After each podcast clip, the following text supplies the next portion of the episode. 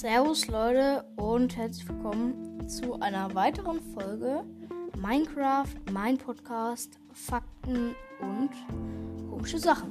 Heute geht es um Redstone.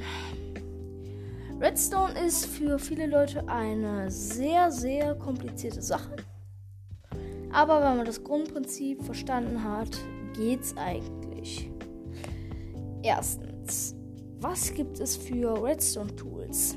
Es gibt einmal den Verstärker, den Komparator, die Redstone-Fackel, das Redstone, also beziehungsweise den, Redstone, den Redstone-Staub. Es gibt den Redstone-Block, es gibt den Hebel und es gibt den Knopf. Und es gibt auch noch die Druckplatte. Und ja, das war es eigentlich.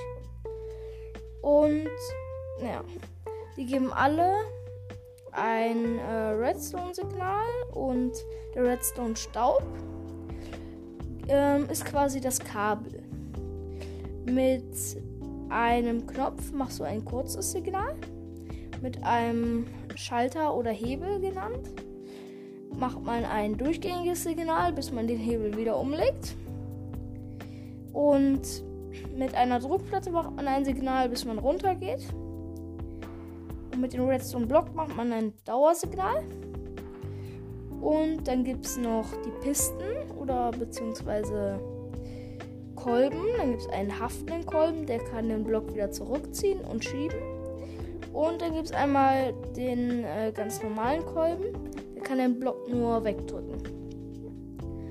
Und äh, die kann man zum Beispiel an einen Knopf anschließen und dann da einen Block versetzen. Außer bestimmte Blöcke können nicht verschoben werden. Ich spiele ähm, auf der Minecraft Bedrock Edition. Da kann man Obsidian und Bedrock nicht verschieben. Und ja. Auf der Java Edition, meine ich, könnte man auch noch den Ofen nicht verschieben. Was ich eigentlich sehr schade finde, weil damit kann man übelst coole Secret Bases bauen. Und ja, was auch noch ein Redstone-Signal von sich gibt, ist ähm, ähm, so eine Falle. Da kannst du da kommt, also, das ist so ein Halter. Und da kommt dann eine Schnur dran. Und der geht dann zum anderen Halter. Und wenn man dahinter Redstone verlegt, dann gibt es ein Redstone-Signal, wenn man da drüber läuft. Und damit kann man zum Beispiel Fallen aktivieren, zum Beispiel mit einem Spender. Da kommen dann Pfeile raus und schießen auf dich. Oder aus dem Spender kommt Lava oder Wasser. Oder Spawn Eggs mit ähm, Zombies oder so. Das kann man damit alles Schönes machen. Und ja, damit mit Redstone kann man auch Türen bedienen. Und die Eisentür, die kannst du nur mit einem Redstone-Signal bedienen. Ohne geht das nicht. Keine Ahnung warum. Und ja.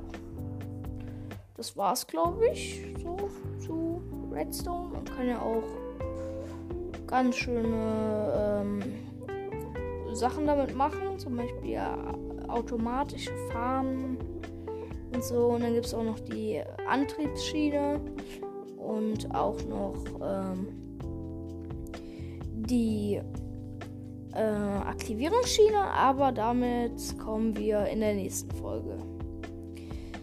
Leute, das war's eigentlich auch schon mit dieser Folge. Ähm, vergesst nicht, bleibt immer dran, hört euch die Folgen durch. Schreibt auch bitte gerne in die Kommentare was. Da würde ich mich sehr, sehr drüber freuen. Und ja, das war's auch schon. Tschüssi.